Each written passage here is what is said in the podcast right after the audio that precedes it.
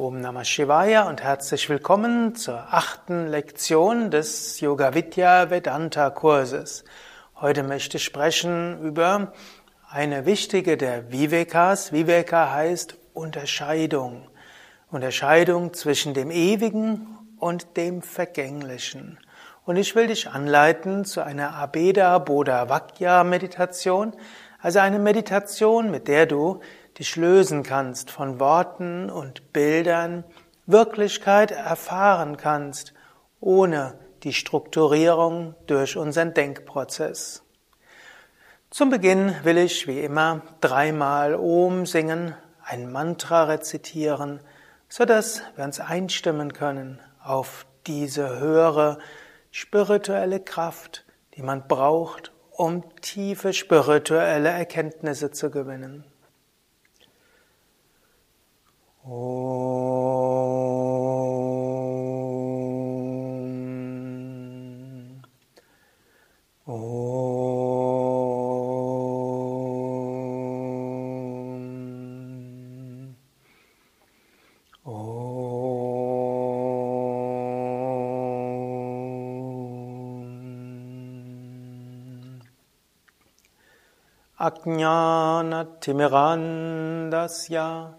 Jnananjana Shalakaya Chakshurun Militam Yena Tasmai Shri Gurave Namah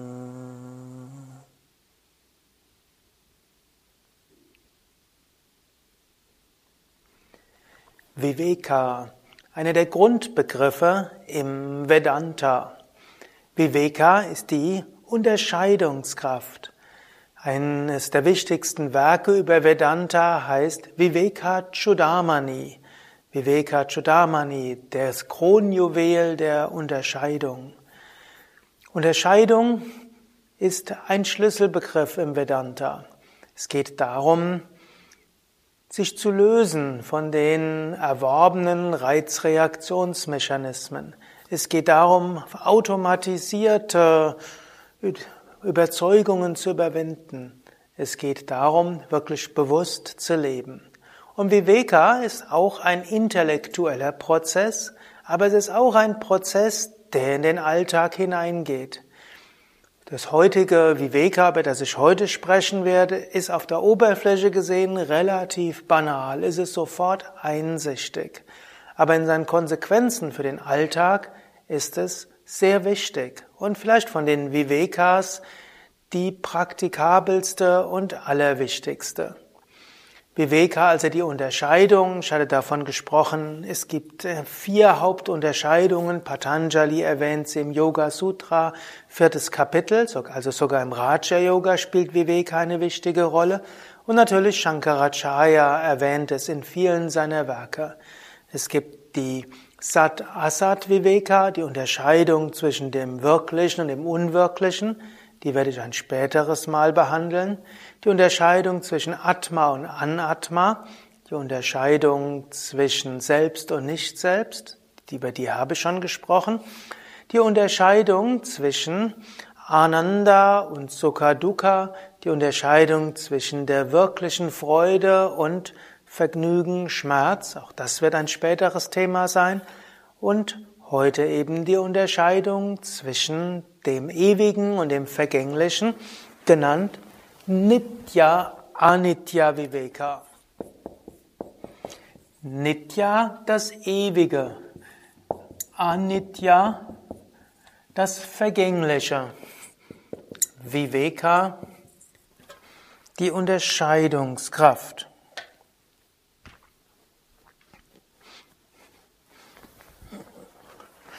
Was ist ewig, was ist vergänglich? Alles, was einen Anfang hat, hat auch ein Ende. Das ist eine ganz banale Geschichte. Zum Beispiel den Vortrag, den du jetzt hörst, der hat einen Anfang, der hat ein Ende. Er ist nicht ewig, er ist nicht dauerhaft.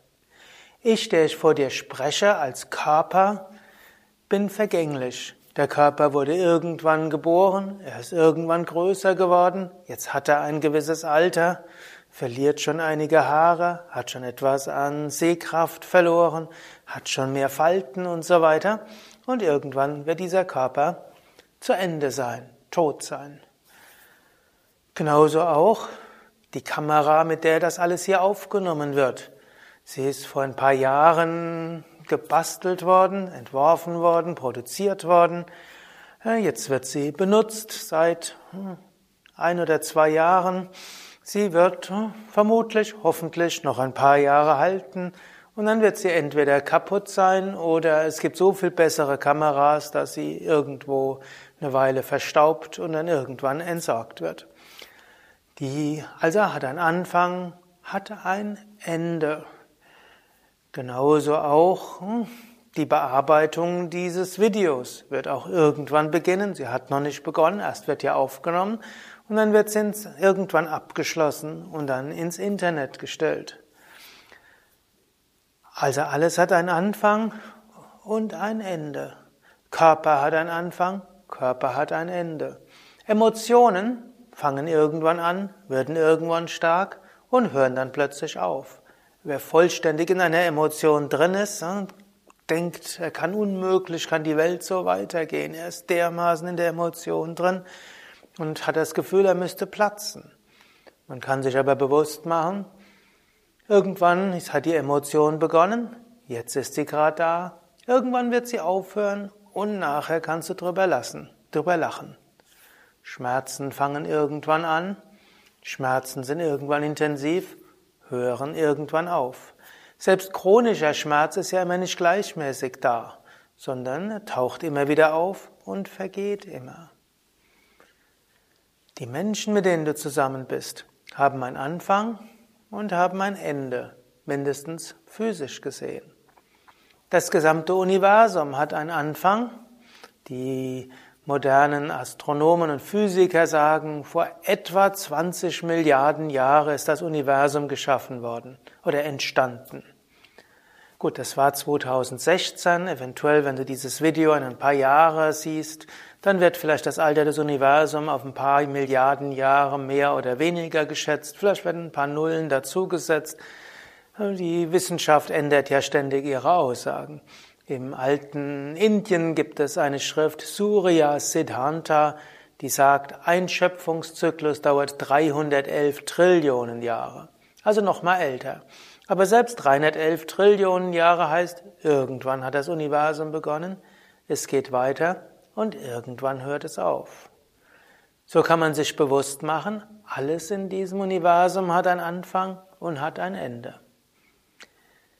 Jetzt gibt es aber die Aussage Nitya Anitya Viveka. Wenn man unterscheiden kann zwischen dem Ewigen und dem Vergänglichen, dann muss es logischerweise auch etwas Ewiges geben. Ansonsten wäre es ja jetzt unsinnig zu unterscheiden zu wollen zwischen etwas, was es nicht gibt und etwas, was es gibt. Was ist ewig? Was ist ewig hinter dem gesamten Universum? Die Yogis sagen, es gibt etwas Ewiges. Das Ewige wird Brahman genannt, das Absolute. Vor dem Hintergrund des sich verändernden Universums, das sich auf die verschiedensten Weisen manifestiert, gibt es eine höchste Wirklichkeit. Und diese höchste Wirklichkeit existiert dauernd und sie ist. Im Yoga nennen wir das auch Sat Chit Ananda. Sat heißt Sein, Chit heißt Wissen und Ananda heißt Freude. Sat heißt Sein. Das heißt, es gibt ein Seiendes, das Sein an sich. In diesem, was an sich ist, entsteht alles, was kommt und was geht. Es muss grundsätzlich ein Prinzip des Seins geben, damit überhaupt etwas entstehen und vergehen kann. Wenn es kein Prinzip des Sein, Seiens gäbe, wenn es kein Seiendes an sich gäbe, könnte sich auch nichts Vorübergehendes manifestieren. Es muss also erstmal ein Sein an sich geben. Ich will das jetzt nicht zu weit ausbauen. Es gibt Vedanta-Texte, die dieses Prinzip sehr viel genauer erläutern. Aber jedenfalls, damit etwas existiert und wieder nicht existiert, muss es erstmal die Möglichkeit des Seins geben. Sat, absolutes Sein, es existiert einfach. Aber das, was existiert, existiert nicht nur als Existenz, sondern es existiert als Chit. Und Chit heißt hier Bewusstsein.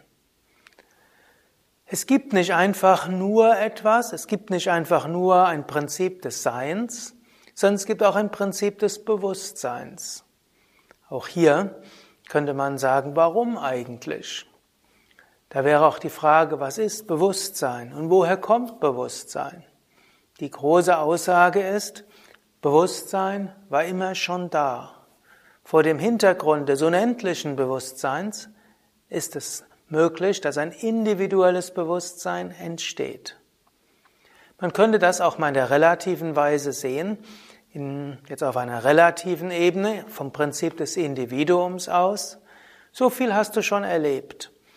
Wenn du vielleicht ein Foto anschaust von dir als frisch geboren, neugeborenes Baby, wenn du dich anschaust als sechsjähriges Kind, wenn du dich anschaust als 14-jähriger Teenie, wenn du dich anschaust als äh, der die Schule gerade abgeschlossen hat oder die Lehre abgeschlossen hat, hm, weiß natürlich jetzt nicht, wie alt du jetzt bist. Ich weiß von den Statistiken, ganze Menge von, von denen, die das hören, sind eigentlich 13, 14 Jahre alt. Gut, dann wirst du jetzt sich nicht sehen können, wie du deine Abitur fertige hast. Aber du kannst schauen, was die letzten Jahre war. Und du kannst auch überlegen, ja, Körper hat sich offensichtlich verändert. Ich bin das Bewusstsein, das bin ich, ist gleich geblieben. Psyche hat sich verändert. Irgendwann mal war das hm, Buchstabieren schwierig. Irgendwann hast du dich aufgeregt, wenn du deinen Spielzeugelefant nicht haben konntest. Heute regst du dich über anderes auf. Es ist anderes wichtig. Aber Bewusstsein an sich ist gleich geblieben. Also auch auf einer individuellen Ebene Bewusstsein an sich ist gleich. Alles andere ändert sich. Daher Bewusstsein. Und auch das Universum als Ganzes, im Universum als Ganzes gibt es ein absolutes Prinzip, Bewusstsein an sich. Es gibt nicht nur ein Seiendes, Sat, sondern es gibt auch ein Bewusstsein, das hinter allem ist. Das dritte Prinzip ist schwerer zu logisch zu beweisen. Ananda, Freude. Was ewig ist, ist auch die Freude. Da könntest du sagen, Stimmt das? Im Leben gibt es schönere Zeiten, weniger schöne Zeiten. Ich hoffe, momentan geht's dir gut, aber manchmal, wenn man sich mit philosophischen Fragen beschäftigt, geht's einem vielleicht nicht ganz so gut und das ist der Grund dafür. Aber es gibt Verzweiflung und es gibt Freude, es gibt Enthusiasmus und es gibt Niedergeschlagenheit.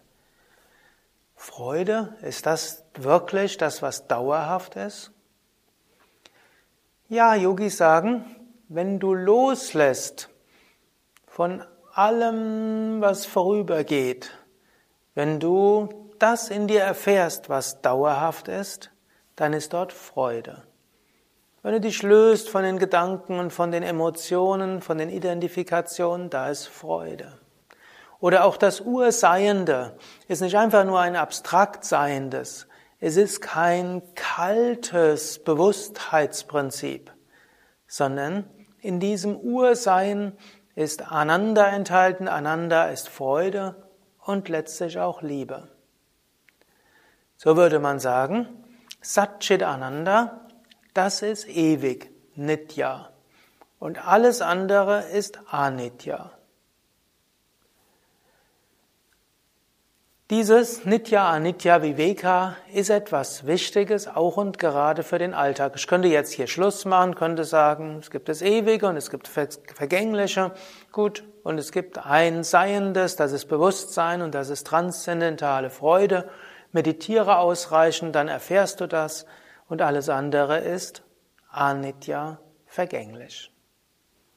Aber das ist auch etwas Wichtiges für den Alltag. Jetzt kommt nämlich etwas. Der Mensch ist verwirrt. Viveka hm, will ja unsere Verwirrung aufheben. Die großen Schriften sagen, der Mensch ist in einem Zustand der Verwirrung. einer Verwechslung. Patanjali sagt, das ganze Leid beruht darauf, dass der Mensch das Ewige für das Vergängliche hält und das Vergängliche für das Ewige. Gut, außerdem sagt er noch, und der, man hält das Selbst als Nicht-Selbst und das Nicht-Selbst für das Selbst. Und man hält die wahre Freude für die Nichtfreude und die Nichtfreude für die wahre Freude. Und so kommen lauter Probleme. Und vielleicht noch, man hält das Unwirkliche für wirklich und das Wirkliche für unwirklich. Das Problem im Alltag, eines der vielen Probleme ist, der Mensch weiß, eigentlich bin ich ewig. Tief im Inneren, eigentlich bin ich ewig. Und das Wichtige im Universum ist auch ewig. Jetzt identifiziert sich der Mensch mit etwas Vergänglichem und dann will er, dass das Vergängliche ewig ist. Und er nimmt alles Mögliche im Universum wahr, was vergänglich ist, aber alles, was ihm wichtig ist, will er ewig haben. Und manchmal hat er auch Angst davor, dass manches ewig ist, was er nicht ewig haben wollte. Ich hatte vorher den Körper als Beispiel genommen. Ich habe hier einen Körper. Menschen wollen natürlich, dass der Körper, wenn er gesund ist, ewig gesund ist. Und wenn sie zufrieden mit ihrem Äußeren sind, wollen sie, dass es ewig so ist. Und da kommen jetzt alle möglichen Probleme. Denn der Körper ist vergänglich. Der Körper ändert sich. Die glatte Haut der Jugend wird irgendwann farbig. Die Haarpracht, die man vielleicht als junger Mann hatte oder junge Frau, wird irgendwann schütter. Die gute Sicht, die man hatte, irgendwann vergeht sie. Und irgendwann wird auch der Körper mehr der Krankheit unterworfen. Ich kenne viele 30 bis 40-Jährige, die durch Yoga, intensive Yoga-Praxis mehrere Jahre großer Gesundheit bekommen hatten, die sagen, wenn man alles richtig macht, wird man nie krank werden. Ich habe noch keinen über 50, 60-Jährigen getroffen, der Yoga übt und das noch behaupten würde. Yoga macht einen höchstwahrscheinlich fünf bis zehn Jahre jünger, wenn man über 30 oder 40 ist, als man sich fühlen würde, wenn man kein Yoga üben würde. Aber irgendwann fängt der Körper an, Krankheiten zu erzeugen. Zu hoffen, dass Gesundheit dauerhaft ist, führt zu Problemen. Gesundheit ist anitya. Glücklicherweise ist auch Krankheit anitya, vergänglich. Es gibt auch Menschen, wenn sie dann plötzlich eine Erkältung haben, denken, alles schlimm, ich habe eine Erkältung, katastrophal. Erkältung kommt, Erkältung geht. Rückenschmerzen kommen, Rückenschmerzen gehen. Man kann auch etwas tun, dass Rückenschmerzen schneller gehen, ohne, ohne Zweifel. Man kann Yoga üben, man kann Rücken-Yoga üben, man kann vieles machen. Anitya, körperliche Zustände sind Anitya. Du brauchst dir nicht so viele Gedanken zu machen, wenn Krankheiten kommen, sogar körperliche Erkrankungen, also chronische Erkrankungen. Auch die sind nicht immer gleichmäßig da. Du leidest mal mehr darunter, du leidest mal weniger darunter. Du musst dich nicht dauerhaft damit beschäftigen. Und irgendwann ist der Körper als Ganzes sowieso zu Ende.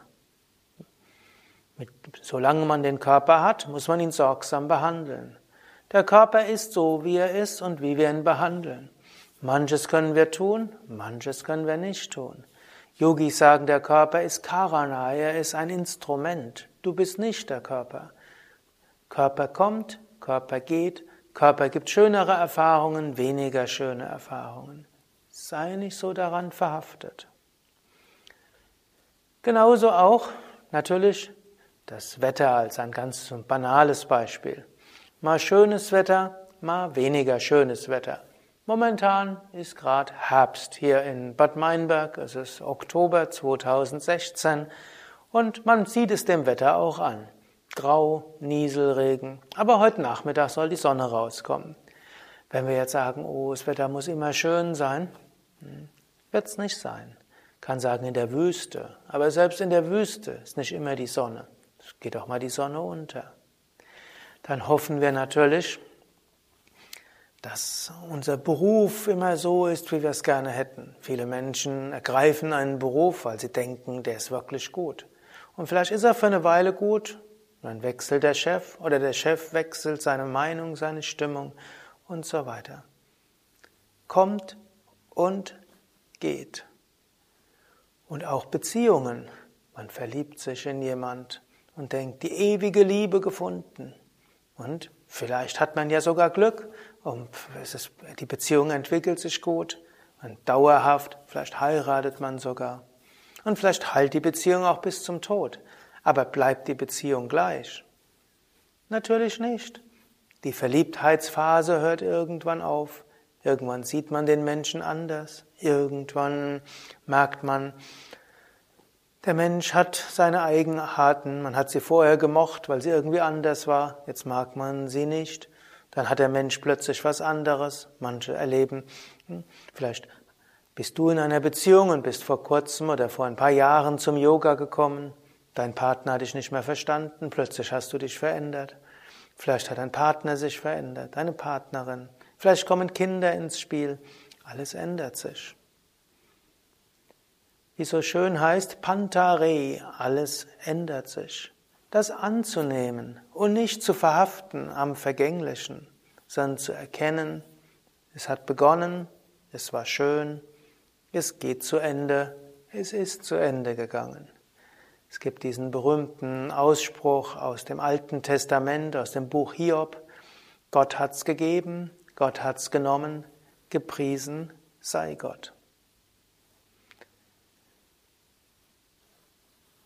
Diese Akzeptanz des Vergänglichen und des Bewusstseins, es gibt etwas Ewiges dahinter, das ist etwas, was die Grundeinstellung eines Vedantins auszeichnet, eines Yoga-Übenden, für den Jnana-Yoga wichtig ist. Und auch das Nicht-Anhaften, Vairagya, gehört eben auch dazu. Menschen regen sich so viel auf weil etwas anders ist, als, wie sie, als sie es erwartet haben. Sie regen sich auf, weil das, was ihnen wichtig war, vorbeigeht. Sie regen sich auf, weil Partner sich anders entwickelt, als man gedacht hat. Sie regen sich auf, weil die Menschen, auf die man vorher gebaut hat, aus dem Leben heraustreten. Und es kann auch sein, dass eine Partnerschaft zu Ende ist. Es kann sein, dass das eigene Kind stirbt, es, bevor man selbst stirbt. Das Kind wird in jedem Fall sterben. Aber es ist gar nicht so selten. Ich kenne eine Reihe von Eltern, deren Kind gestorben ist in einem Unfall, in einer schweren Krankheit oder auch durch Suizid. Gar nicht mal so selten. In früheren Zeiten noch sehr viel häufiger. Wenn ich so überlegt, in früheren Zeiten hat, die Frau, hat eine Frau durchschnittlich jedes, jede eins bis zwei Jahre ein neues Kind geboren aber durchschnittlich sind davon nur drei Kinder erwachsen geworden. Wenn die Frau nicht vorzeitig gestorben ist, hat jede Frau typischerweise ein halbes Dutzend Kinder sterben gesehen. Das ist das Normale, in Anführungszeichen, wie Menschsein vorgeht. Ich will jetzt nicht das Leid runterreden, es hm, gibt auch eine berühmte Zen-Geschichte. Ein Zen-Meister wurde eingeladen zu einer Hochzeit. Er möge das Paar segnen. Und der Zen-Meister ist zur Feier gegangen und wurde dann gebeten, er möge einen Segensspruch sprechen. Und dann hat er gesagt, hm, Großvater tot, Vater tot, Kind tot. Alle waren entsetzt. Wie kann der Meister so etwas sagen? Warum will er alle verfluchen? Sag doch mal, Meister, warum, hast, warum sagst du einen solchen Fluch? Könntest du uns nicht einen Segen sagen? Lächelte der Meister und sagte nochmal, Großvater tot, Vater tot, Sohn tot. Das ist das, der größte Segen, den ich machen, geben kann, dass die Generationen in dieser Reihenfolge sterben und nicht in einer anderen. Alles hat einen Anfang, alles hat ein Ende. Und auch das, was du schaffst, wird irgendwann zu Ende sein. Du wirst äh, einiges tun und du wirst einiges vielleicht von Dauer tun wollen. Aber vom Standpunkt der Ewigkeit, was ist von Dauer? Das Haus, das du baust, wird irgendwann zusammenbrechen. Der Baum, den du pflanzt, wird irgendwann morsch sein. Die Werke, die in die Welt setzt, werden irgendwann zu Ende sein. Mensch will etwas für die Ewigkeit tun, aber auf der physischen Ebene gibt es keine Ewigkeit. Alles kommt, alles geht. Es gibt eine berühmte Smriti, das ist die sogenannte Manu Smriti. Und in der wird so beschrieben, Menschsein hat drei Aspekte. Auf der einen Seite kommen wir ohne etwas, wir machen eine ganze Menge und wir gehen ohne etwas. Auf der zweiten Ebene kommen wir mit etwas, es verändert sich einiges und wir gehen mit etwas anderem. Auf der dritten Ebene kommen wir mit etwas, es bleibt gleich und wir gehen damit wieder. Die erste Ebene ist die physische Ebene. Wir kommen nackt, ohne irgendetwas auf die Welt. Wir machen eine ganze Menge auf der physischen Ebene. Wir bauen einiges auf, wir schaffen einiges, wir tun einiges, wir nehmen nichts mit. Auf einer zweiten Ebene kommen wir mit etwas und die Yogis glauben ja auch an Reinkarnation. Wir kommen also mit einer Psyche, mit einem Prana, mit einer Persönlichkeit, mit Neigungen, mit spirituellen Samskaras, also spirituellen Eindrücken, einem gewissen spirituellen Evolutionsstand. Wir kommen also auf die Welt nicht mehr als Tabula rasa, wie manche sich das vorstellen. Jeder, der Kinder hatte, hat oder Geschwister hatte, weiß, Geschwister können ganz unterschiedlich sein. Gleiche Familie, ganz unterschiedlich. Unterschiedlicher Charakter, unterschiedliche Persönlichkeit, unterschiedliche wichtige Anliegen. Wir kommen auf die Welt. Es verändert sich einiges durch die Erfahrungen, die wir machen, durch die Art, wie wir mit unserem Schicksal umgehen, mit unseren Lernaufgaben und wie wir an uns selbst arbeiten. Und wir gehen etwas anderes. Man könnte sagen, auf dieser Ebene ist bedeutsam, was wir auf der Welt machen. Physisch, was wir tun, ist nicht so bedeutsam, wird alles verschwinden. Bedeutsam ist, wie wir uns selbst entwickeln und vielleicht auch, wie wir andere berühren. Bedeutsam natürlich auch relativ, denn auch das ändert sich weiter im Laufe der Zeit. Auf der höchsten Ebene kommen wir als reines Selbst als Satchitananda, als Sein, Wissen, Glückseligkeit schon auf die Welt. Es ändert sich nichts, was auch immer passiert. Und wir gehen als Satchitananda. Und das ist das, was wir auch immer wieder erinnern können. Wir können uns erinnern, Relatives kommt, alles geht. Krishna sagt in der Bhagavad Gita, die Welt der Sinne ist vergänglich, alles kommt und geht. Trage sie, trage diese Veränderungen tapfer, o Arjuna, o Suchender, o Aspirant. Nimm das also als Lektion für die nächste Woche. Betrachte das Kommen und Gehen. Hafte nicht an dem, was sowieso gehen wird. Hafte auch nicht an deinen Vorstellungen. Hafte auch nicht an deinen Vorstellungen, wie andere Menschen zu sein haben. Sei dir bewusst, Dinge ändern sich, Menschen ändern sich, Vorstellungen ändern sich. Alles ändert sich. Aber etwas bleibt gleich. Wenn Menschen sich verändern, auch wenn sie anders sich dir gegenüber verhalten, tief im Inneren jeden Menschen ist das Selbst. Und das Selbst ist satt. Es ist Sein und als solches mit dir verbunden. Das ist reines Bewusstsein und es ist auch Ananda Freude. Auf einer Ebene des Herzens kannst du dich mit Menschen verbunden fühlen, egal wie sie sich dir gegenüber verhalten. Und selbst wenn sie physisch nicht mehr da sind, auf der Ebene des Seins sind sie weiter da. Wenn jemand stirbt oder dich verlässt, das betrifft Körper, betrifft vielleicht auch Psyche, die Psyche kann sich von dir trennen und es ist gut, das auch zu akzeptieren. Aber auf der Ebene, der tiefsten Ebene, dem Selbst, Satchitananda, bleibt diese Verbindung. Und so kannst du auch inmitten aller Veränderungen immer wieder einen Moment innehalten. Inmitten der Veränderungen des Wetters, inmitten der Veränderungen der freudevollen weniger freudevollen Beziehungen, inmitten der Veränderung deines Gemütszustands, Gemütszustand deiner Mitmenschen, inmitten der Veränderungen deiner Lebensumstände.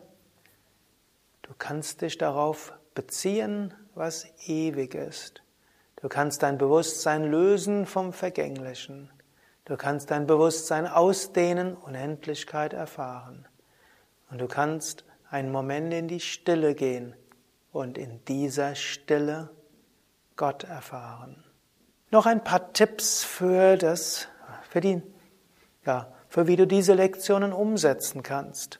Sei dir bewusst, alles, was einen Anfang hat, hat ein Ende. Die Berührungen der Sinne mit den Sinnesobjekten sind vergänglich, erzeugen Vergnügen und Schmerz.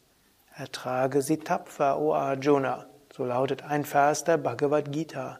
In diesem Sinne, sei dir bewusst, dass alles kommt, dass alles geht. Oder, wie es in der griechischen Philosophie heißt, Pantare. Alles fließt, alles, alles ändert sich.